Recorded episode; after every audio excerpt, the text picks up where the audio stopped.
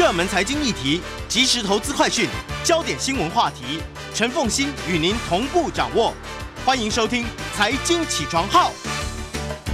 Hello，各位朋友，大家早，欢迎大家来到九八新闻台财经起床号节目现场，我是陈凤欣。回到今天的新闻焦点专题，可能我今天讲的很多东西呢，在新人种、新世代当中，他们都觉得啊，这是不重要的事情。凤欣姐，来，我们来了解一下新人种啊。我们今天特别邀请的是一零四公共事务部协理张雅慧，那要真的非常谢谢雅慧。因为呢，我本来想要开出来的题目是说，我很想了解九零后、零零后，因为现在零零后也已经开始进入职场了嘛，哈、嗯。那我想了解每一个不同时呃零零后跟九零后世代，他们可能在职场上面嗯。的心态啦、态度啦，有些什么样子的不同这样子。那雅慧很棒的是呢，帮我们整理的是七零世代、八零世代、九零世代，然后到零零后，嗯嗯。他们其实从基本的过去的社会氛围，然后到他们的网络使用习惯，到他们跟主管之间的态度，然后以及职场行为，其实都是完全不一样的。嗯。所以不要讲我这个六零世代跟他们不一样，其实七零、八零、九零、九零世代跟零零后都不一样。嗯嗯，没错，嗯好，那所以也非常欢迎 YouTube 的朋友们一起来收看直播，雅慧特别帮我们做的这一些整理。我们先从记忆深刻的事件跟话题来说起。嗯嗯嗯嗯。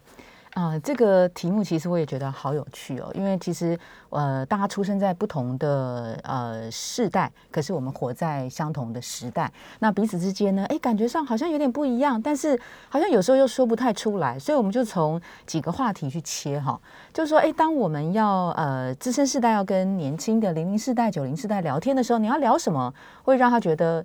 呃呃，他他会跟你有共鸣，想讲话，所以呢，我们就请他们自己去 free key 哦。我们没有预设一些选项，让他们去 free key，然后所以不是用。选择题，而是空白回答题。对对，因为选择题其实也会有一些意向的操作，嗯，我们就让他去自己填心中第一个想到的事情。好，那在这四四个世代里面啊，呃，其实一跟二差异不大，但还是有差，你知道，像那个七零世呃七零世代、八零跟九零，他们。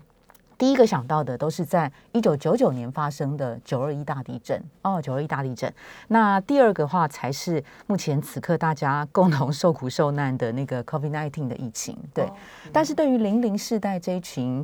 呃，新世代来讲，他们其实填最多的选项就是现在的疫情。那他们排在第二的呢，才是九二一大地震。零零嗯后对九二一大地震会有印象吗？我好怀疑，因为那是发生在一九九九年，不是吗？是是，对。所以你看、啊，零零世代这一群人，大概呃，零零世代当中啊，比较年纪大的，叫也不过只有二十一岁哈。那二十一岁九二一大地震之后，他们大概感受到的就是呃，极小的时候呃，在附近。那你说小时候的记忆怎么会记得呢？对，也许他们的父母哈会跟他们说过呃当时的情况怎么样怎么样怎么样，所以他们是在记忆当中对于这件事情会有记忆，然后还有就是课本上面的这个呃教材会让他们觉得有感觉，但也许他们对于真正身临其境的这个感受度没有像其他世代来的这么明显。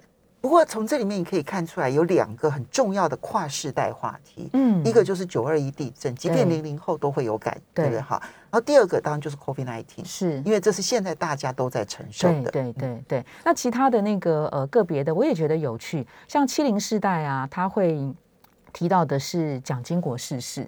嗯哦，那这件事情啊，恐怕在八零、九零跟零零世代其实是不存在的。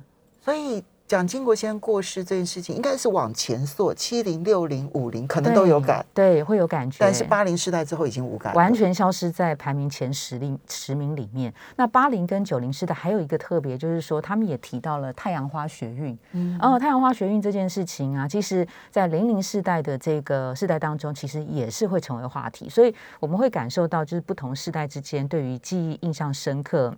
的那个排序其实是有很明显的这个差异。可，是，在七零时代里头，太阳花学运是完全没有被提到的，对，完全没有，或者提到也是很很后面，大概是在第七、第八的排序了。但是八零九零，这因为八零九零世代应该是他们刚好参与太阳花，对对，然后特别的是九零世代啊，其实他们对于这个环保减塑或是同婚合法的这个议题也是关切的。所以我们在九零世代当中，其实看到了同婚合法的这件事情，其实是排名在第九。那比较是呃政治社会或是改革的这个呃社会方面、政治方面的这个议题，其实是比较停留在七零跟呃六零世代以前。像是比如说呃政党轮替，好，或者是二二八事件，这个是停留在七零世代当中排序在第八跟第九的哈。但是这些东西其实，在现在的年轻小朋友身上，其实都看不到他们呃优先会想到这些事情。而现在的孩子，除了我们刚刚讲共同话题，比如说 COVID-19，还有九二一地震，然后呢，这个嗯九零世代的时候还会提太阳花学学对运，但零零后已经也不谈这个东西，呃对就是相对来讲比较少。没对排没有排在这么前面。OK，对对可是零零世代八八风灾跟郑捷随机杀人，他们反倒印象很深刻。我们其实判断八八风灾可能是课本上面，呃，莫拉克对风灾怎么样怎么样怎么样，对，不然其实我们当时看到这个八八风灾有超过二十个人会主动填，其实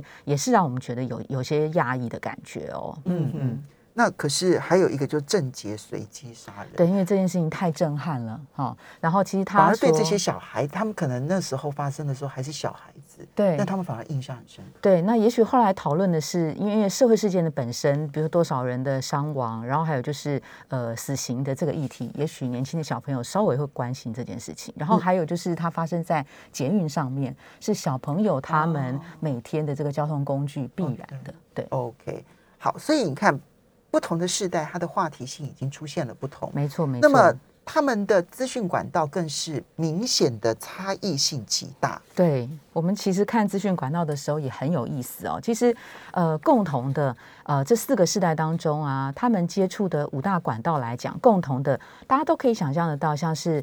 华的 FB 或者是 Line、或者是 YouTube 哈，但是其实呃新世代当中啊也好特别，其实你真的是可以用影音世代去形容他们哈。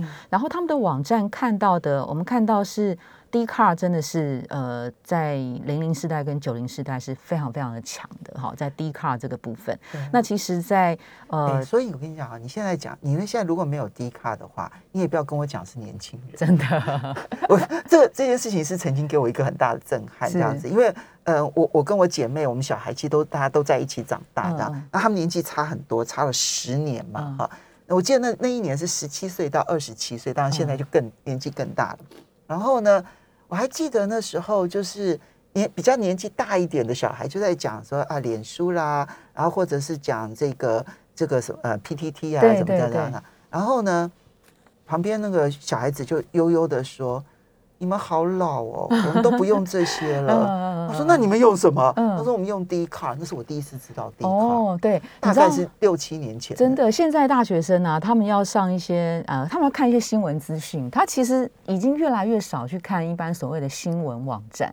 那我说，那你们都去哪里看？他说我们都去 D 卡 D 卡上面看啊，包括了新闻、讨论、运动、电玩、呃交友、约会，或是呃学校的课题，全部所有的资讯几乎就是来自于 D 卡上面。对，对。那我说为什么要看 D 卡不看一般新闻网站呢？他说，因为那边会有跟我同辈的人，他们怎么样看这件事情，那个觉得呃是属于他们世代的一个共同的网络空间，所以他们的世代感很强，很。强。呃，就是在那个 D 卡上面会发生。但比较更有趣的是说，九零世代有没有哈？稍微在比零零再老一点点的九零世代，其实他们的世界排名在呃。呃五呃六到十，大概 PTT 也、也上得去。好，那资深世代的话就蛮明显的。其实资深世代还在看电视新闻啊、或者是谈话性节目，或者是上新闻网站。哈，这个在呃。七零跟八零世代都有，但是这些的传统的这个媒体，其实在九零跟零零世代上面是不在前五名的。我这里这个稍微真的念一下，就说近半年内你经常透过哪些管道接触资讯？嗯哼，我们来看七零世代，七零世代大概现在四十岁到五十岁嘛，哈，对，他们的前五名：Facebook、嗯。啊 YouTube、嗯。Line、嗯，电视新闻或者谈话节目，对。还有新闻网站或 App，对啊，这些网站这是五大五大传统的呃五大媒体。对。那呃八零世代呢，大概三十一岁到四十岁啊，Facebook、YouTube、Line、然后都一样。但是呢，新闻网站变第四名，对对，电视新闻跟谈话节目已经变第五名了。下了，对，我要接下来后面讲九零跟零零后，完全不一样。我们休息一下，马上。欢迎大家回到九八新闻台财经起床号节目现场，我是陈凤欣。今天在我们现场的呢是一零四公共事务部协理张雅慧，也非常欢迎 YouTube 的朋友们一起来收看直播哦。好，那么嗯，雅慧帮我们整理了就是不同世代他们的资讯来源啊。刚刚我们其实介绍了七零世代跟八零世代，嗯，那么你会发现前五名其实都差不了太多。嗯啊，除了 YouTube 啦、Facebook 啦，还有 Line 之外呢，那么至少电视的相关的新闻，嗯还有包括了谈话性节目或者新闻网站，还可以挤到前五名。嗯嗯可是我们现在来看九零跟零零零零后哈，九零世代就二十一岁到三十岁，他们的前五名的资讯来源是 YouTube 第一名嗯哼，，Facebook 第二名，嗯，然后 Instagram 第三名对，Line 第四名，D Car 就进入了第五名。对对，所以从九从从呃三十岁以内的年轻人，其实 D Car 已经扮演很重要的角色。对对，零零后的状况更是如此，YouTube 第一名，接着 Instagram 是第二名是，，Facebook 已经排到第三，所以难怪他们会说啊，那个好老哦，跟我这样讲哈。嗯然后呢 d c a r 第四名，然后 Line 第五名，嗯嗯，你就知道已经有很大的不同了。那这个还是前五名，嗯，那排到第六之后的其他管道，就更明显的看到那个分化，是是也。会让我们知道一下。呃，在说之前，我也想祝凤欣姐生日快乐。谢对，她今天也是穿的好亮哦，好。那个我姐觉觉得很很高兴，刚好碰到她今天这样。那个呃，我们讲那个第六名以后的那个呃媒体接触啊，特别是在新时代里头，我们有发现，其实新时代哈对于声音的这个接受度是很高的哈，特别是在呃二十几岁到三十岁的九零世代，其实他们对于那个声音的力量，Podcast 其实排名在相对比较前面哈，然后接着是 Clubhouse，更特别的是零零世代这群小朋友，二十一岁、十几、二十岁左右的，他们对于抖音啊哈，还有就是呃小红书啊的这些的接受度其实是相对高的。我们看呃整个各个世代的排序，像小红书跟抖音这种社群或者是声音生活社群或声音的媒体，它其实呃百分比不高，大概十以下。但是你会特别发现，横的来讲的话，其实在零零世代，抖音、小红书就是特别的明显。那反而是传统的这种呃纸媒啊，或是很极为纯粹只有声音的这种广播的话，对他必须要转型。嗯它要么他就转型变成 podcast，要么他就是用 YouTube 或者是 App。所以目前此刻，我们现在在 YouTube 上面看到的广播，其实是非常正确的一个转型。好，所以除了 YouTube 之外，还有 Podcast。嗯那我我们的节目，我就非常谢谢我们的同事，这样子是区分开来的。嗯比如说礼拜一跟礼拜五固定说书啦、谈经济学人的东西呢，嗯嗯我们是放到 Podcast 上面，嗯，太重因为要，太正因为。Podcast 用声音的方式呢，其实它比较有嗯要更多的深的地方。嗯那么嗯，这个礼拜二的这个国际新闻呢，我们是放到 YouTube 频道里头，嗯因为在呃借由 YouTube 想要知道国际新闻的人，其实嗯感觉上那个比例特别的高。嗯所以不，我觉得真真心感受到不同的通路、不同的管道的收听、收看的人是很不一样的。而且他们对于那个素材的接受度，像枫叶刚提到阅读呃书的这个比较稍微软性一点的，肯定用 podcast 其实也相对适合。嗯对对，好，所以你看抖音，其实我觉得台湾的媒体对于使用抖音啊或者小红书啊，还没有认知到那个重要性，对，就是短影片、对。短视频，对。不对？对？哈，其实他他他现在他其实他是需要设计的，嗯。第一他需要设计，然后呢，他需要有这个很好的剪辑能力，嗯嗯，比我们想象中的，他进他进入门槛很低，可是要做到专业是有难度的。嗯，联合报现在已经有做那个小红书的，哎，抱歉，那个叫做叫做抖音的那个账号，对。哦那因为他们的影音素材是多的，那你就会发现说，哎，他们其实他们有时事，新闻的，对他就会把那个东西放上去。但确实，如凤欣姐讲的，其实，在抖音上面的画质啊、声音的品质跟影像的这个素材是相对比较粗糙的哈。嗯但 LinkedIn 的话，你就会注意到，他们有特别在经营的时候，它的影像风格就会一致，就会稍微多注意一点点。但现在很多国内媒体，特别是影像的部分，其实也慢慢在尝试当中。好，这个是一个很重要的方向的改变，看了解了这个。那么，嗯、当然生活氛围跟代表歌曲，哎，我们很快的讲一下代表的歌曲，好有趣啊！七零世代还在听《爱拼才会赢》吗？其实不是在听啦，就是代表他们那个时代的歌啦。对而且他们对对选择一个代表自己对对世代的对对歌。对对对，哦，七零嗯世代是爱拼才会赢哦，这应该，我就觉得六零世代、五零世代应该都是爱拼才会赢。对对，这我一定要讲一下。你看，七零世代是四十岁以上，他们觉得呃《爱拼才会赢》这首歌是代表他们的那个年代。但你知道，因为他这个歌手叫叶启田嘛，哈，昨天我们在做一些素材的时候，发现公司内部的呃年轻的 art 问我们说：“哎，叶启田是谁啊？”对，就对他们来讲，他们根本没有听过，所以你要跟年轻人有这个共鸣的话题的时候，可千万别再聊这些这些比较老一点的歌了。对，好，OK，那嗯，八零世代的代表歌曲，他们选的是《我的未来不是梦》。嗯嗯嗯。哇，可是这个这首歌其实应该是更早期的歌哈，对，大概就是我们大学时代的歌。但我觉得我们要了解九零后、九零后跟零零后，九零后的他们选的题这个这首歌是 Good Band 好乐团的，他们说我是没有用的年轻人，嗯，我还真没听说过这首歌耶。哎，其实我们在做这个之后啊，看到这个答案，我们也自己也赶快去听，你知道？其实你知道，我们点开那 YouTube 的时候，发现哎。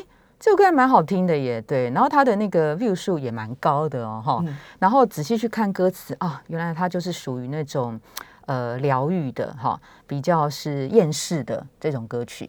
然后里面的歌词真的也蛮经典的，就说哎，我们就说我们自己就只喜欢小确幸，那他们说我们是没有用的年轻人，但实际上这件事情我们的判断跟他们生活的那个呃时代，就是持续的被二十二 K 受影响，对，呃，薪水也不高哦，外界会一直认为说你们不努力等等，所以在这种。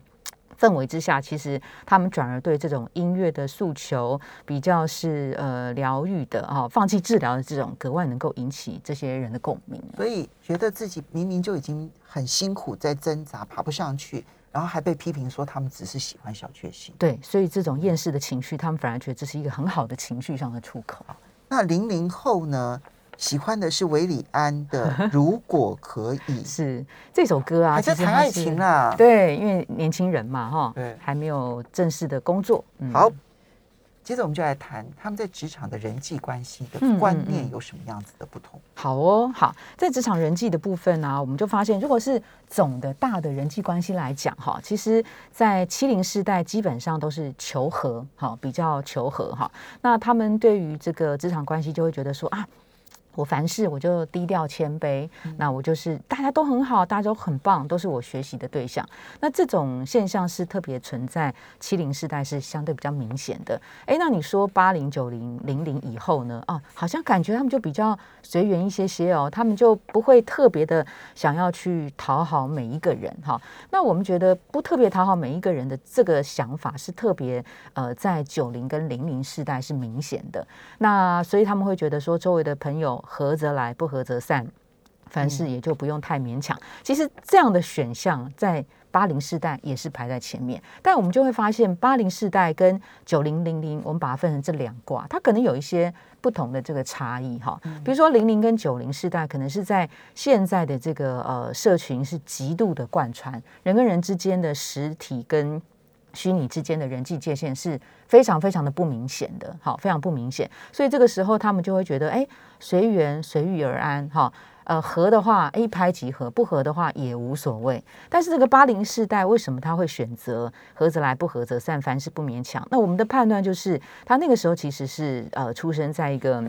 改变的世代，那改变的世代在动荡当中，也许有的时候会先求安。安定的这个情绪是比较重的，所以呃，感觉上跟九零零零的这个社会环境的改变因素造成是不太一样的。其实我看到就是有两个选项，不管是横跨啊所有的世代，是。都是前两名，嗯就是嗯。不管七零、八零、九零、零零都是前两名，嗯。就就是凡事低调谦卑，人人都是我学习的对象，嗯。啊，那这个合则来，不合则去，凡事不勉强。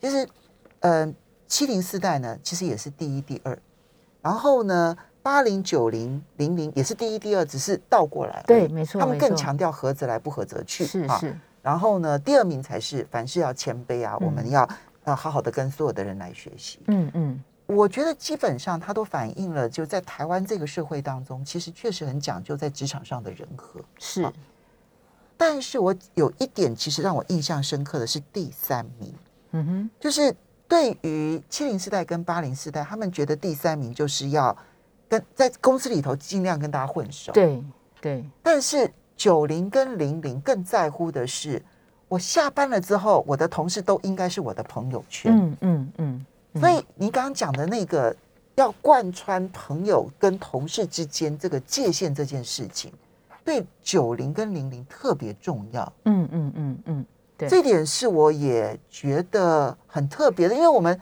我们可能会觉得下班了就是下班了，对公司跟我的私人公私人私人生活不要混在一起。嗯嗯。但九零跟零零会不会觉得这样太冷漠了？其实那个七零八零啊，大概就觉得公跟私其实是分的比较清楚的。我在哦公司的时候，我当然是希望 we are family，好对，我跟们稍微休息一下嗯，马上回来节目现场。欢迎大家回到九八新闻台财经起床号节目现场，我是陈凤欣。那么今天非常谢谢一零四公共事务部协理张雅慧呢，他他们去做了一些调查，然后呢整理出来，完全真的是为了我们节目，然后也是为了我们的哦听众哦。那么一起来分享，就是不同世代，其实现在我们进入到职场的那个概念的时候，就发现。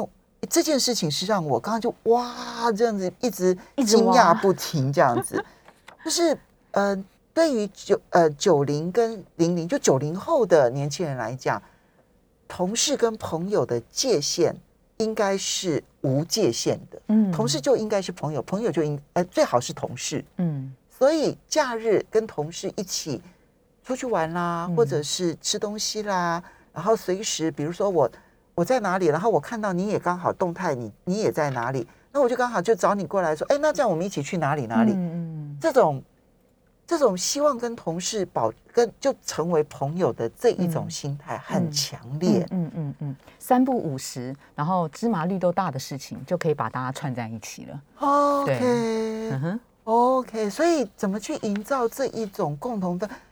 这就让我想到我看那呃 Netflix 他们写的那个零规则啊、嗯。这本书的时候，其实他们有强调这件事情，嗯嗯。但我并没有特别感受。但我现在发现，具具有假日朋友关系的同事可以成为一个更好的 team 这件事情，对，原来是真的在发生当中，而 Netflix 把它定为他们内部的一个基本态度的。嗯哼嗯哼。哦 OK，好，那跟主管之间的关系，我觉得这也很有意思，你知道吗？因为我们在看四个世代啊，他们希望主管跟自己之间的关系，特别是在零零世代，他就喜欢。啦啦队的哈，其实应该这么讲，就是排在第一、第二的呢，大家都喜欢的叫做人生导师型跟风筝型的主管哈。但是排名在第三的，我就觉得有趣哈。像零零世代就喜欢啦啦队，什么叫啦啦队？你做什么事我都觉得很棒，很棒，加油哦！我觉得你一定做得到的。对，那他们这一群小朋友是期待能够被鼓舞，好被秀秀。我觉得这个是特别的，好唯一特别。那唯二呢？也不能讲唯二，那个第二特别的是在九零世代排名在第三的，他们现在会希望我的主管就是我的教练。对，因为我也许刚入社会不久，我就会希望说，除了人生导师、风筝型主管，我也希望能够碰到一个，嗯，能够让我共同前进的，给我指引方向的这种教练型的的主管。好，那呃，七零跟八零世代的，呃，排在第三的就是所谓的大师型主管。嗯，雅慧让我们先了解一下，就是看起来大家都希望有人生导师型的主管跟嗯风筝型的主管，是，这两类主管有些什么特质？好哦，那个呃，我先讲风筝型比较容易理解，风筝型就是。我们放风筝嘛，哈，在一定的范围之内，我就偶尔拉拉线，看你方向有没有偏了。其他时间我就让你自己去随着风去反应。所以风筝型的主管看起来相对的自由度是比较高的。好，这是第二。所以给自由，但是是有限度的。对我稍微偶尔会调控一下，调控一下，拉一下那个线。哈，这个是所有世代当中排名在第二。那所有世代排名在第一的呢，就是所谓的人生导师型。那他就会希望说，这个主管。能够陪伴着我，然后像我的老师一样，好像我的老师一样。对，那这两个的话是呃，贯穿所有世代排名在第一、第二的。对，呃，人生导师型哦，其实我这边可以分享一个，就是我记得我那时候在联合报的时候，我曾经碰过一个主管啊，他就跟我讲，他说，嗯，他当时他他当然对我很好，非常非常好，他其实会为我分析说。比如说凤欣，你现在财经新闻已经跑了多少年了？嗯，那我觉得呢，你现在这个方面，你当然还会很突出。他还提到我们同班同学其他人的表现，嗯，那但是我觉得你是适合多元化历练的，嗯，所以他就帮我去规划，我还可以去跑交通线啊，然后最后再帮我规划跑政治线啊，是，因为他是认为这是让我的人生历练可以更加多元之后，他认为我有这个整合能力，是，然后很快的把它整合起来。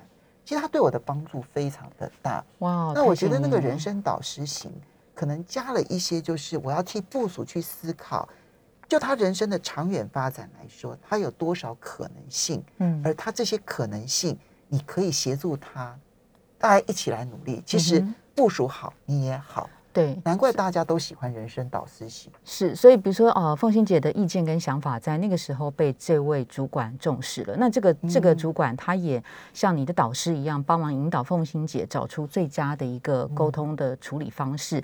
那我也想呃说明，就是人生导师跟教练型主管有什么不一样？比如说教练型主管，我们就会碰到的是，哎，在我们过去也许我们的提案简报表现的不是太理想的时候，这时候我们的主管就会哎跑来跟我们讲说。哎，一对一哦，哈，就是用 coaching 的方式跟你说，呃，其实你要想象，你要把每一次的提案。呃，当成是你最后的一次机会。当你把它当成最后一次机会的时候，你就会把它做得更好。你可以怎么样的好？比如说一二三，这是他看到给你的一些建议。那这种就会比较像是呃教练型的这个主管。那跟大师型又有什么不同？大师型啊，其实就是展现他自己个人的一些专业跟权威。他跟你的互动不需要太多，他就是尽可能的把自己的。呃，专业能力展现出来的时候，那其他的部署就会因为他的专业权威而受到深深的吸引。那这种的话，嗯，特别就会集中在七零世代跟八零世代的员工，希望周围能够有一些所谓的大师型的主管存在。所以我可以这样形容，就是说大师型的主管，他比较像是身教。就是我看着他，我就知道说，哦，我也许模仿他什么样的行为，我其实可以得到什么样的帮助，对不对？哈，身教以及这个专业上面的一些表现。那教练型他就比较像言教，对，就是我来教，有点手把手的教你的味道，对对对，而且会点出你应该改善的这个地方。那人生导师型就是用慢慢的思考的引导，会先看看你的一些想法，然后带着你往那个方向走。好，这个是当然，就人生导师型跟风筝型是贯穿不同世代都希望遇到的主管，没错没错。只是在不同世代的话，可能六零世呃七零年七零世代跟八零世代，他们希望更能够找到这个大师型的，是九零世代喜欢找到教练型的，对。但是零零后他们会希望找到拉拉队型，加油。好，OK。那求职意见的帮手。他们会找不同的人来讨论，他们的求职意见主要来自哪里？好，我觉得差别很大，这个也很有意思。就当我职场上有问题的时候，我会先找谁？其实不管哦，不管哪哪一个世代，其实都会先找同才同辈，很少会去找前辈或者是主管去讨论说我现在碰到的问题，因为他们可能会觉得说，哎，我一讲是别人主管觉得我弱，剩三十秒了，主管觉得我弱了，嗯。呃，七零八零跟零九零零零最大差别在哪里？网络化这件事情，年轻化这件事情，对他们寻求解决的一个对象，已经不再是周围的呃前辈呃主管哈同辈还有，但是他们都呃找这个解决方式的管道，其实呃倾向在网络上面去搜寻一些，所以网络的口碑现在变很重要。嗯，非常重要。